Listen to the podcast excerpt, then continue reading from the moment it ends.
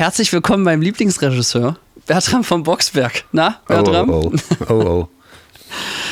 Geht gleich gut los. Ja, ich äh, stelle dich ja immer gerne als Oscar-Preisträger vor und ich finde es so geil, dass du gar nicht weißt, äh, in welchem Jahr das nochmal genau war mit dem Studenten-Oscar, der da der wohl als Schauspielende zur Verfügung gestellt wurde. Aber äh, laut Wikipedia ähm, bist du ja auch noch äh, nicht, also studierter Regisseur und aber auch studierter Schauspieler. Äh, und zwar in Hamburg. Ich dachte, du warst in der Filmakademie, aber das war dann scheinbar Fake News meinerseits. Nee, das waren keine Fake News. Ich habe meine Schauspielausbildung in Hamburg gemacht, an der Musikhochschule und in der DFFB habe ich dann Filme machen gelernt. Oder versucht es zu lernen. Voll gut. Und dann hast du, als ich äh, 14 oder 16, 15 war, irgendwie so, mal in meiner lieben Heimatstadt, dem filmlosen Mühlhausen, äh, Kultur eingehaucht und seitdem kennen wir uns. Genau, mit dem ersten Splatter. Äh, ja, aber darüber wollen wir lieber nicht reden. Ähm, ich habe dich heute eingeladen, weil ich mich äh, super freue, mit dir über Geschichten zum Thema Geschichten erzählen zu sprechen, weil niemand kann das so gut wie du. Und du hast irgendwann mal zu mir den Satz gesagt, ähm, ich brauche eigentlich gar nicht keine Kamera. Wenn ich in der Kneipe eine gute Geschichten erzählen kann, würde mir das auch reichen. Und das hat mir so imponiert, also gerade als Filmmacher, weil ich mir denke, ja gut, aber wenn keiner filmt, ist er langweilig. Aber dir geht es ja scheinbar wirklich um die Sache selbst. Und ähm, deswegen meine erste Frage an dich äh, Geschichten erzählen. Wo fängt das bei dir an und wo hört das auf? Ja, eigentlich ist alles eine Geschichte. Also ich habe mal irgendwie gemerkt, egal, eigentlich egal, was ich mache, äh, es kommt hinten eine Geschichte raus. Um das jetzt mal voranzustellen, was ist eigentlich eine Geschichte? Und da möchte ich unbedingt das Zitat von Godard, also diesem berühmten französischen Regisseur, der letztes Jahr gestorben ist, der ist auch mal gefragt worden, oder nein, der hat von sich aus gesagt, äh, es ist richtig, äh, äh eine Geschichte hat einen Anfang, eine Mitte und ein Ende. Pause, Pause, Pause, aber nicht unbedingt in dieser Reihenfolge. Richtig. Und das gut. fand ich schon ziemlich gut. Das heißt nämlich auch, dass man mit Geschichten auch kreativ äh, umgehen kann, dass man jetzt nicht anfangen muss mit es war einmal, sondern da fängt es dann auch wirklich an, spannend zu werden, äh, ja, Geschichten auch anders zu erzählen, ähm, auch mit einem doppelten Boden zu erzählen. Und das ist, um das jetzt wieder mit der, von der Kneipe abzusetzen, äh, die Geschichte in der Kneipe ist natürlich immer ein bisschen eindimensional, die hat, geht wahrscheinlich über auch so eine Zeitschiene, während die Geschichten in einem Film zu erzählen, und das mag ich an dem Medium, äh, ja, die kann man eben ganz ja, verschachtelt machen mit verschiedenen Zeitebenen, mit verschiedenen Ansätzen. Also das Erzählen im Film kann schon richtig ein, ein Kunstwerk sein. Und sag mal, würdest du sagen, dass sich diese dramaturgischen Kniffe auch in den Alltag integrieren lassen? Also muss ein Pitch oder ein Kennenlernen, egal ob es im beruflichen oder privaten Kontext sein, denn äh, immer chronologisch sein? Ähm, nee, aber es ist im Prinzip, im Prinzip muss es etwas mit, es muss etwas anfangen, mit etwas anfangen, äh, was die Leute interessiert. Also mhm. das Spannende an der Geschichte ist ja, dass man sie weiterhören will. Also ähm, im Prinzip ist der Wetterbericht auch eine Geschichte. Also im Prinzip der Wetterbericht äh, äh, labert unglaublich viel rum. Da fuchteln die mit ihren Fingern rum und Händen rum und welche, welche Tiefs und Hochs und Machts und Zeugs. Und ich bleibe an der Geschichte dran, weil ich wissen möchte, ob es morgen regnet oder nicht ob ich mein Picknick machen kann oder nicht. Deshalb bleibe ich an dieser Geschichte dran bis zum Ende und, und guck mir oder höre mir das an. Obwohl mich diese ganzen Zackenlinien äh, überhaupt nicht interessieren. Das ist jetzt keine spannende Wahnsinnsgeschichte, aber es ist eine Geschichte, die äh, irgendwie so ja. aufgebaut ist, dass ich bis zum Ende da dran bleibe, äh, weil ich dann Interesse habe. Und ich weiß auch am Ende, erfahre ich, ob es morgen regnet oder nicht. Das ist so ja, das Grundgerüst einer Geschichte.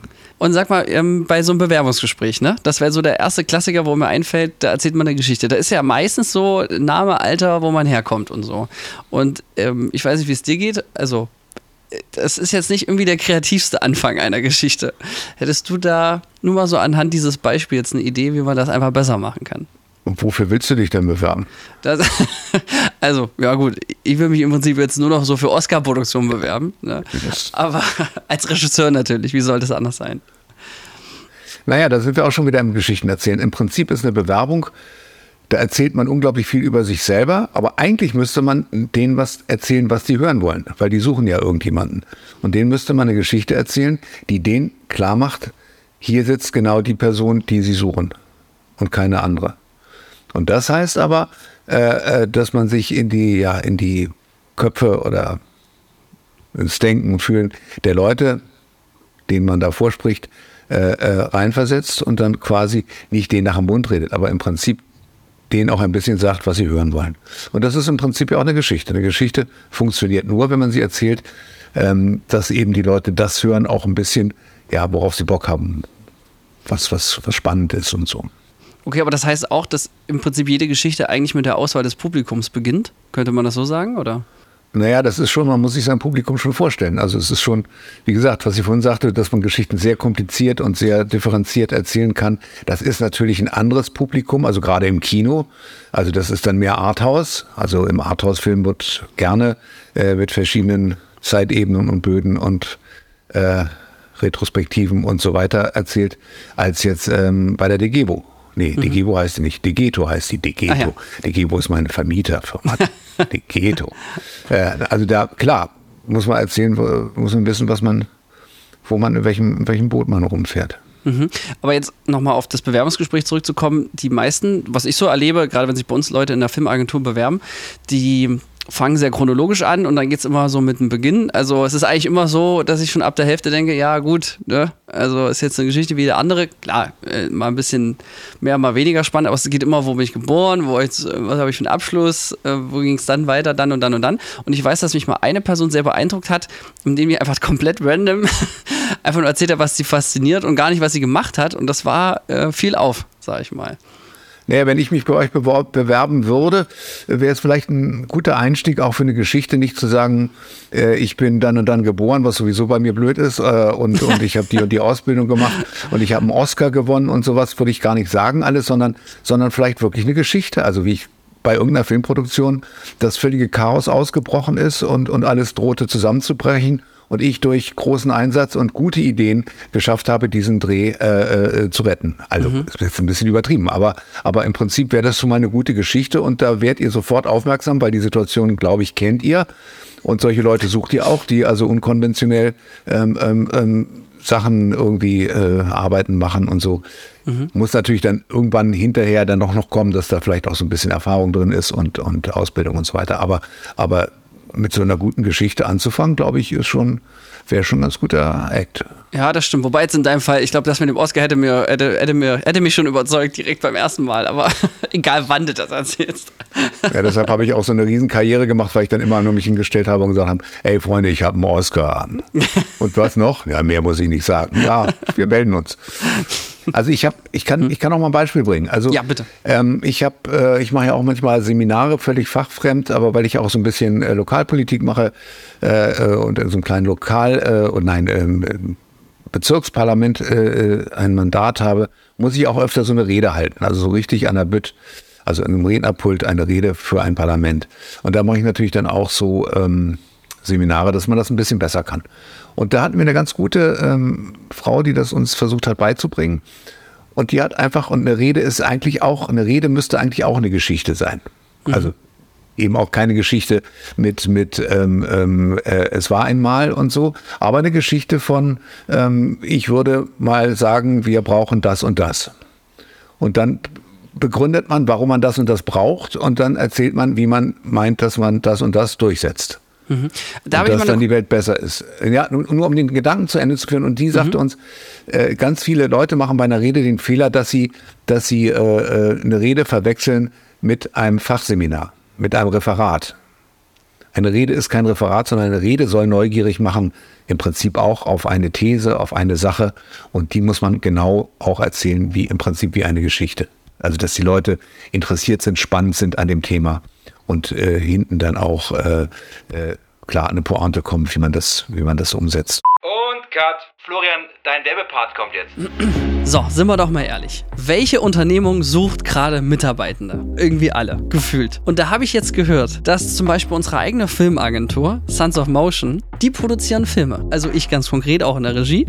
Nicht nur, wenn ihr ein Produkt oder eine Dienstleistung habt, was erklärt oder verkauft werden muss, sind ja Filme so ein Ding, habe ich gehört. Und deswegen findet ihr jetzt mehr Informationen zur Filmagentur Sons of Motion in den Show Notes oder auch hier im Web natürlich. Denn, Freunde, immer schön dran denken, das Leben ist zu kurz für schlechte Filme. In dem Sinne, Sons of Motion. Danke und wir kommen aus der Werbung in 3, 2, 1. Das heißt aber auch, dass der Hauptfeind die Langeweile ist, oder? Gerade wenn ich so politische Reden immer, Der Hauptfeind ist immer die Langeweile, außer man will es. Ja, wissen wir ja auch. Also Langeweile, Langeweile im, äh, im Film darzustellen, ist mit das Schwierigste, was es gibt, weil darf ja nicht langweilig werden. Mhm.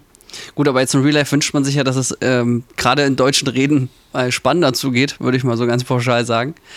Ähm, würdest du dafür sagen, dass auch äh, nicht nur der Inhalt relevant ist, sondern auch noch Dinge drumherum? Also muss man jetzt automatisch so eine geile Stimme haben, wie sie bei dir am Mikrofon klingt, oder, oder geht das Danke, auch mit danke. weniger Bass? Nee, also.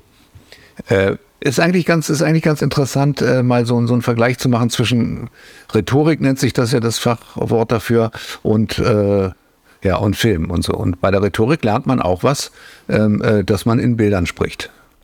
Also, dass man eben nicht abstrakte Beispiele hat, sondern also eben nicht sagt, äh, ähm, äh, die, die äh, Fläche, auf der die Parkplätze sind, äh, ist äh, 95 mal 83 Meter, sondern ist so groß wie zwei Fußballfelder. Ah ja, klar. Das ist ein Bild, zwei Fußballfelder, kann man sich vorstellen. Und da haben wir schon einfach, ja, einfach das natürlich, das, dass wir im Film auch eben mit Bildern erzählen. Also erzählen ist, erzählen ist ja nicht nur die Geschichte, die ich erzähle in einem Film, sondern erzählen, also jedes Bild kann eine Geschichte erzählen. Also wenn es gelingt, Bilder zu machen, die selber schon Geschichten erzählen, die, die nicht un unglaublich eindeutig sind, sondern die eine Frage haben. Wo kommt der Mensch her? Was, warum sieht er so aus, wie, wie der aussieht? Und wenn ich, wenn ich damit spiele äh, und das in meine Geschichte einbaue, dann habe ich auch wie im Film wieder ganz verschiedene Ebenen, eine Geschichte zu erzählen oder eine Spannung aufzubauen. Aber in Bilder und Geschichten zu erzählen, also ich meine, wer das Spiel durchgespielt hat, war ja wahrscheinlich langer Hint jetzt, aber äh, Jesus von Nazareth, ich habe gehört, dass er in seinen Gleichnissen das ja ziemlich gut hingekriegt hat. Wenn man sich mal die Bergpredigt oder so durchliest, da muss man jetzt gar nicht für gläubig sein, äh, also hilft, aber ist ja auch, auch, auch als Atheist interessant. Und der hat das Spiel auch durchgespielt, oder? Der hat das Spiel durchgespielt. Also ja klar, ich meine Bergpredigt super. Der hat sich da oben hingestellt. Also das, äh, also die Bergpredigt ist eben keine Kneipenpredigt. ja, also hätte der das in der Kneipe ähm, oder, oder im Café oder oder sonst wo, aber aber nee, auf dem auf dem Berg und auf einem ganz bestimmten Berg und und schon so, dass dass die Leute zuhören, schon dass die Leute zuhören konnten. Klar, und die die Bibel ist voll von von diesen ähm, Geschichten und Gleichnissen. Und sag mal, da hatte ich gleich eine Frage zu, ne? Weil äh, was mir da so in Erinnerung geblieben ist, das sind Oh, immer konkrete Geschichten von Einzelschicksalen, ne? Immer eine Person, es gibt so, ne, also geht immer konkret um Leute mit Namen und dann gibt es jetzt aber so diesen Gegentrend, gerade in der Werbung, ähm, habe ich die Diskussion des häufigeren, wo es dann immer heißt, ja, wir müssen irgendwie alle Zielgruppen darstellen und wir müssen unbedingt alle darstellen, es muss alle, alle Farben, allen Alters, allen Geschlechts und so weiter. Ähm, da habe ich mich vor kurzem gefragt, sind alle nicht eigentlich niemand? Also kann man wirklich jemanden abholen mit einem Film, wo du einfach in jeder Szene jemand anders zeigst, weil am Ende denke ich mir so, ja, ist auch egal, weil es so beliebig wird. Also wie, wie, wie stehst du denn dazu? Also, das ist sicherlich ein Ergebnis von irgendwelchen, dass eben nicht mehr Kreative äh, solche Werbekonzepte machen, sondern solche irgendwelche Soziologen oder irgendwelche Leute, die sowas versuchen auszurechnen. Äh, auch da gibt es eigentlich eine ganz schöne Geschichte. Ähm, wenn man, wenn man, ähm, vor, also wenn man was vorliest, also eine Lesung macht, auch wenn man eine, eine Rede hält, äh, wendet man sich eigentlich auch an den ganzen Raum, der da sitzt. Also das ist so eine dunkle oder helle Masse. Und wenn ich jetzt aber die Masse als Masse angucke, gucke ich keinen an. Also es gibt einen alten Trick bei äh, Vorträgen und Rezitationen, dass man sich ein, zwei, drei Leute aussucht und die intensiv anguckt. Und dann fühlt sich der Rest, der da eben nicht direkt angeguckt wird, schon so, als ob der oder die Rednerin äh, alle eigentlich an, anschaut. Also eben nicht das, was du sagst, sondern, sondern ähm, für klare Leute was machen und dann werden sich die anderen angesprochen fühlen. Das andere ist natürlich eine Zielgruppenanalyse. Ist klar, dass wenn ich äh, ähm, ähm, irgendwie für die dritten Szene was anbiete, ein Produkt, äh, muss ich nicht jetzt was für Jugendliche machen. Das ist ja klar. Und sag mal, wenn wir jetzt sagen, Geschichten erzählen überall, also egal ob es jetzt beim Bewerbungsgespräch, bei der Party ähm, oder beim, weiß ich nicht, privaten Kennenlernen ähm, auf dem Geburtstag ist, wie, wie wichtig sind Pausen in solchen Situationen? Oh weh. Na gut, jetzt mache ich eine. Ja, okay. ähm, Okay. ich dachte, das war eine blöde Frage. Hast mich direkt Nee, verunsichert, nee, aber auch ein guter nee, Move für Verhandlungen übrigens. Ja. Pausen sind total wichtig. Also, aber jetzt eigentlich glaube ich gar nicht für die Geschichte oder um eine Geschichte zu erzählen, sondern Pausen sind einfach wichtig. Hört man auch bei, bei guten RednerInnen. Also, dass, dass man eben Es ist ein Unterschied, ob ich jetzt um was sage und rede und rede und rede und rede oder ob ich was sage und so tue, als ob das ganz, ganz, ganz bedeutungsvoll ist. Mhm. Also Pausen sind, Pausen sind ein total tolles Stilmittel. Ähm, kann man sich auch in der Filmdramaturgie überlegen. Gibt es auch eigentlich in jedem Film. Also es gibt in jedem Film äh, Sequenzen, wo viel Information gegeben wird. Es gibt Sequenzen, wo man sich einfach auch erholen kann. Und es gibt Sequenzen, wo man nachdenken kann. Es Aber gibt ein Theater, es gibt, verzeih, es gibt einen Dramatiker, den ich sehr gerne mag. Das ist Ordön von Horvath. Ähm, der hat äh, ja Geschichten geschrieben über Menschen, äh, äh, und er hat das geschrieben in, in einer Kunstsprache, das ist so eine Mischung aus Bayerisch und Österreichisch und das, das klingt so als ob und so. Und die hat er aber selber zusammengebaut. Und das sind Menschen, die äh, nicht in der Lage sind, wirklich ihre Gefühle auszudrücken. Also sie tun so, als ob sie ihre Gefühle ausdrücken, reden aber permanent aneinander vorbei. Mhm. Und wo wir wieder bei den Politikern wären. Genau, wo wir bei, ja, aber, aber das, das sind keine Politiker, sondern das sind einfach Menschen, die, die, die, die, die ihre Sprache verloren haben, um ihre Gefühle auszudrücken. Und Horvath schreibt, und deshalb sage ich es, immer rein in seine Texte Stille. Also zwei Leute sagen was und dann gibt es eine Stille, wo man drüber nachdenken kann, was man eigentlich gerade gesagt hat. Mhm. Oder wo man drüber nachdenken kann, was man eigentlich gesagt hat.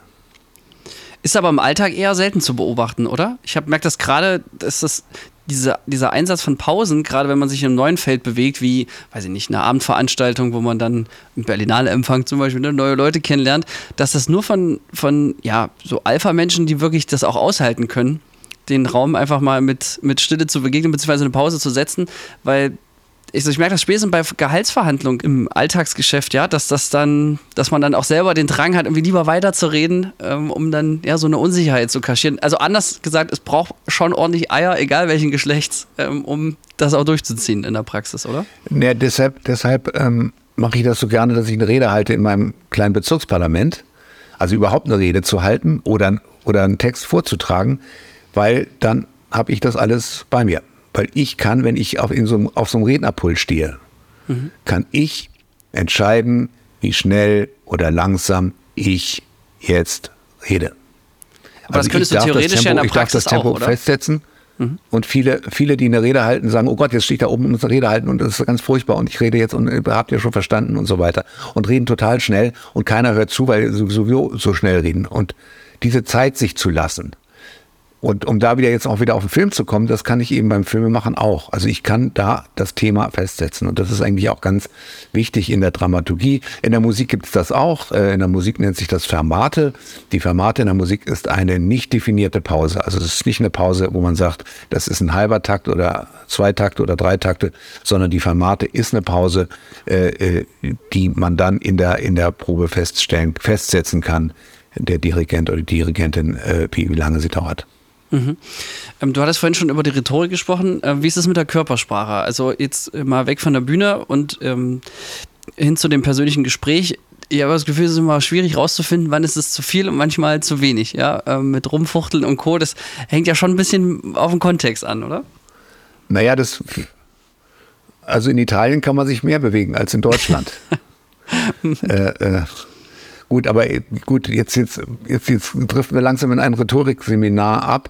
Äh, äh, da sagt einem natürlich, äh, sagen einem natürlich alle, dass es wichtig ist, wie man steht. Also das übt man sogar, also dass man wirklich mit beiden Füßen, wenn man eine Rede hält, äh, fest steht und äh, so in sich, in sich ruht.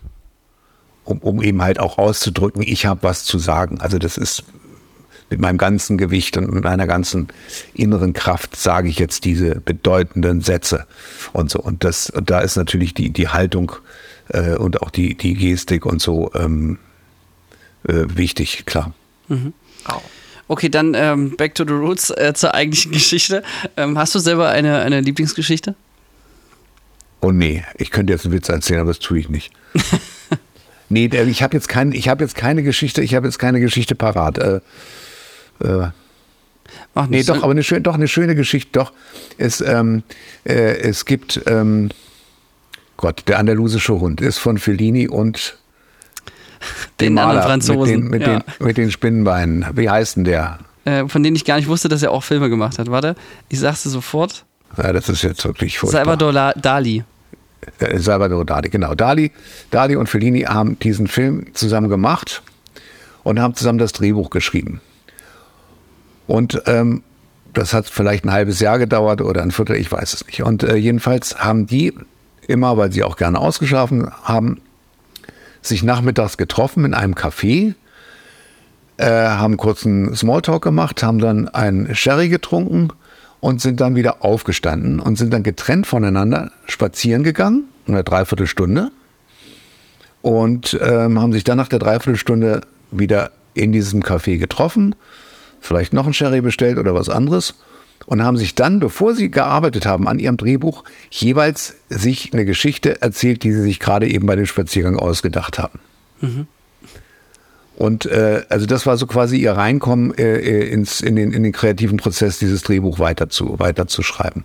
Und so, das, das finde ich, eine schön, das finde ich eine schöne Geschichte, dass man einfach äh, immer wieder ja trainiert, Geschichten zu erzählen, indem man sich welche ausdenkt, indem man einfach ähm, ja, einfach ja, rumspinnt und eine Geschichte sich ausdenkt. Mhm.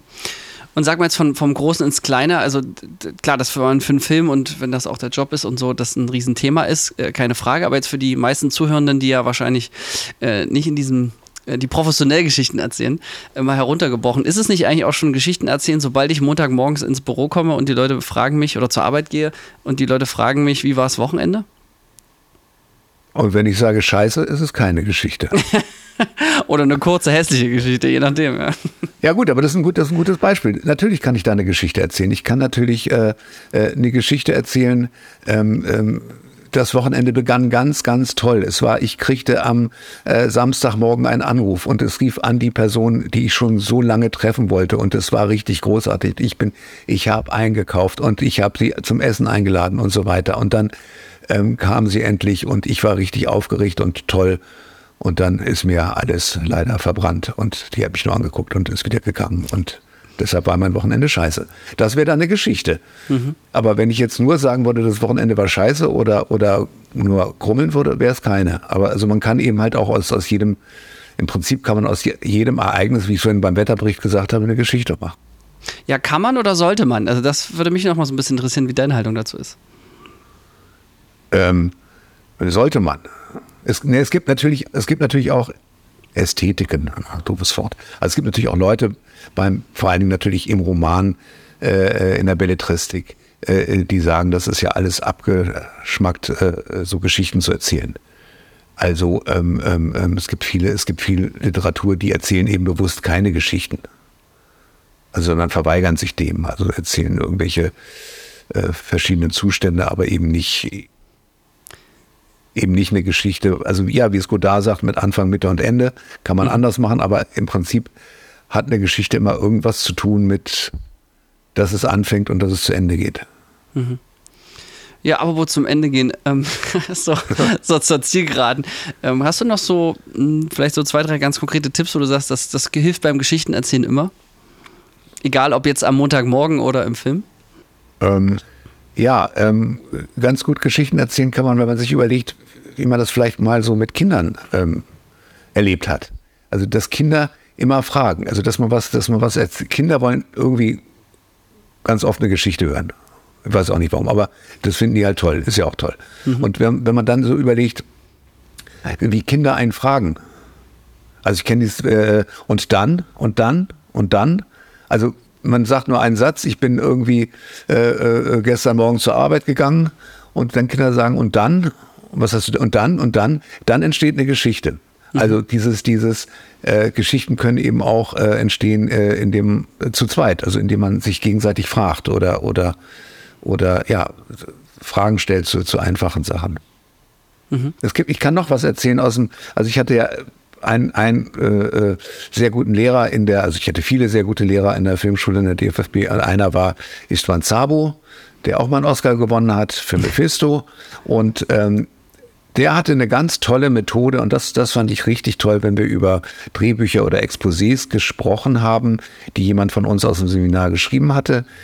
Dann hat, haben das alle bekommen, haben sich alle durchgelesen und dann haben alle, einer nach dem anderen, äh, äh, also sagte Ishwan Sabo, äh, erzählen Sie bitte diese Geschichte, die Sie jetzt da gerade gelesen haben. Oder, die, oder man hat die nur vorgetragen, man hat die, hat die Geschichte selber nur gepitcht. Mhm. In einem Seminar mit fünf, sechs anderen. Und dann haben fünf, sechs andere Leute diese Geschichte wiederholt. Teilweise völlig anders, mit völlig anderen Akzenten, teilweise Figuren äh, rausgelassen, manchmal sogar Figuren neu eingefügt. Also es war nicht die Aufgabe, aber, aber es war unglaublich, wie, wie, kreativ, wie kreativ das Nacherzählen einer Geschichte war. Und dann am Schluss hat der oder die Autorin ähm, ähm, ihre eigene Geschichte dann nochmal erzählt. Und selbst die eigene Geschichte dann wieder völlig anders erzählt. Also ja, das glaube ich, wenn ich so darüber nachdenke und rede, ähm, glaube ich, ähm, der Schlüssel, gute Geschichten zu finden, ist, ist zu erzählen sich selber, sich gegenseitig was zu erzählen oder sich selber was zu erzählen. Mhm. Aber Geschichten erzählen. Und sag mal, äh, komplett zum Inhalt, also zum Inhalt haben wir jetzt noch wenig gesprochen. Hast du dann noch mal zwei Sätze für uns? Ich habe mal irgendein Exposé geschrieben mit jemandem äh, und habe oben drüber geschrieben, diese Geschichte ist wahr, denn so könnte sie passiert sein. Also das war noch vor der Trump-Zeit, als wir das geschrieben haben. Das würde ich heute nicht mehr so machen. Nein, eine Geschichte muss einem selbst Spaß machen. Muss, muss einem totalen Spaß machen, die Geschichte zu erzählen. Mhm. Weil nur dann macht es anderen Leuten auch Spaß, die Geschichte zu hören. Ja, und eine Geschichte, die man sehr häufig erzählt, ist ja auch oft die Frage, äh, was machst du eigentlich? Also, ne, egal ob das jetzt auf dem weiß ich nicht, Festival ist, wo man jemanden kennenlernt, also, ne, oder, oder im Kino privat oder äh, im beruflichen Kontext, wenn man mit neuen Leuten zusammenarbeitet, ähm, ist das eine Geschichte, wo du sagst, äh, oder wie hat sich das in deinem Leben, ja, ganz konkret jetzt an dir, ne? Alle sind keiner, habe ich gelernt. Was ist es, äh, wie was war das bei dir? Grad, was ja. machst du gerade, ist eine völlig bekloppte Frage. Das ist eine Berlinale Frage. Aber es ähm, ist ja auch eine ähm, Frage, die im westlichen Welt ja sehr häufig vorkommt, wo es ja immer heißt eigentlich, was machst du beruflich, ne? Das, ne? das in vielen Farben und Formen ist ja immer wieder eine gestellte Sache, so. Was machst du eigentlich, ja, ne? Ja, aber das ist, das ist furchtbar. Das ist, ähm, also da war so ein, so ein ganz gruseliges Erlebnis. Es gab mal in, in Berlin äh, das Florian. Das Florian war so eine prominenten äh, Schauspieler Schickimicki-Kneipe. Und da traf sich also alles, was glaubte, irgendwie bedeutend zu sein. Und ähm, wenn du da reingegangen bist als Regisseur, äh, äh, und einen Film hattest. Also das sprach sich dann sehr schnell rum, dass du einen Film machst und so. Und da saßen halt unglaublich viele Schauspieler.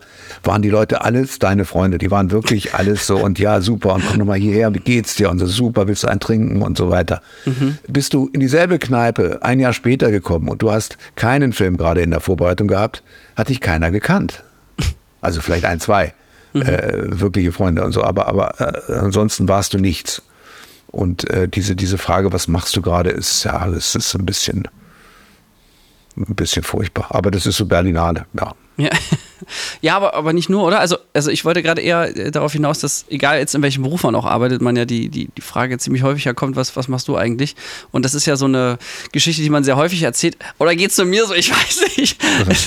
du wurdest doch in deinem Leben bestimmt auch schon in sämtlichen Lebensphasen gefragt, was du, was du gerade machst, ja? Also das, jetzt meine ich gar nicht von Filmmacher zu Filmmacher oder von Schauspielenden zu, zu Regisseuren, sondern die äh, einfach allgemeine Interessensfrage äh, was machst du? Und das ist doch eine Geschichte, die man sehr häufig erzählen muss. Und da habe ich so die, da würde ich doch behaupten, es lohnt sich, da sich was Gutes bei einfallen zu lassen, damit es einfach immer ein bisschen besser wird und ähm, das einfach auch Spaß macht für alle Beteiligten, oder? Ja, das, also das Problem habe ich für mich gelöst, weil ich arbeite inzwischen auf dem Friedhof. Da fragt dich keiner mehr, oder wie? Nein, äh, natürlich fragen die. Die fragen, naja, was machst du auf dem Friedhof? Bist du Bestatter oder bist du, bist du Totengräber oder so? Und die, und die, ähm, äh, und das macht dann auch Spaß. Das ist auch interessant, das macht dann auch Spaß, darüber zu reden. Und ich muss dann nicht mehr über irgendwie blöd Filme machen reden oder blöd Schauspiel reden oder so, sondern ich erzähle dann ein paar tolle Geschichten äh, aus dem Friedhof. Und da gibt es wirklich ganz viele. Äh, mhm. und, ähm, ähm, und dass ich da eben kein äh, Totengräber bin, sondern dass ich für den Friedhof die Öffentlichkeitsarbeit mache. Und Steht sogar bei dir bei Wikipedia, fand ich sehr erstaunlich. Ja.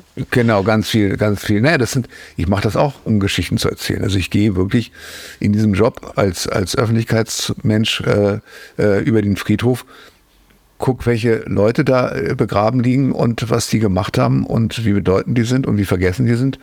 Und dann ähm, ja, erzähle ich eine Geschichte über die. Also mache einen, mach einen Vortrag oder eine Lesung oder suche mir jemanden, der oder die ähm, darüber was erzählen können. Und dann äh, erwachen die wieder zum Leben sozusagen, indem, sie, indem man sich wieder an sie erinnert. Mhm. Also das hat viel, das hat viel mit Filmemachen zu tun. Aber insoweit bin ich diese Frage los, was für ein Filmprojekt hast du gerade? Ja, also Friedhof äh, könnte nicht äh, ein besseres Ende sein, nicht wahr? Das ist ja unser aller Ende, also in dem Sinne. Genau. Vielen, vielen Dank, äh, lieber Bertram, ähm, für deine äh, Geschichten. Äh, wenn man jetzt noch mehr Geschichten von dir erfahren will, kann man dich irgendwo, äh, gibt es dich noch in der Öffentlichkeit, findet man dich irgendwo auf irgendeinem Kanal, wo du sagst, da willst du gefunden werden oder war es das? Oder Ja, Friedhofstraße Friedhof, 4? äh, Friedhof, ähm, ähm, Friedhof und äh, äh, Zwölf Apostelfriedhof, da findet man mich. Aber ich, ich mache ja auch noch mehr. Also man findet mich auch bei Bündnis 90 Die Grünen in, im äh, Rathaus Schöneberg, wo ich Bezirkspolitik mache. Und ähm, ja, hin und wieder ein kleines Filmchen, aber das ist es dann auch so. Wie bescheiden du doch bist. Bertram, vielen, vielen Dank äh, für den Input. Äh, hat mich sehr gefreut. Gern. Hat mir auch Spaß gemacht. Prima. Bis dann, mach's gut. Bis dann. Ciao. Ciao. Wir bedanken uns bei der Filmagentur Sons of Motion Pictures GmbH für die Unterstützung.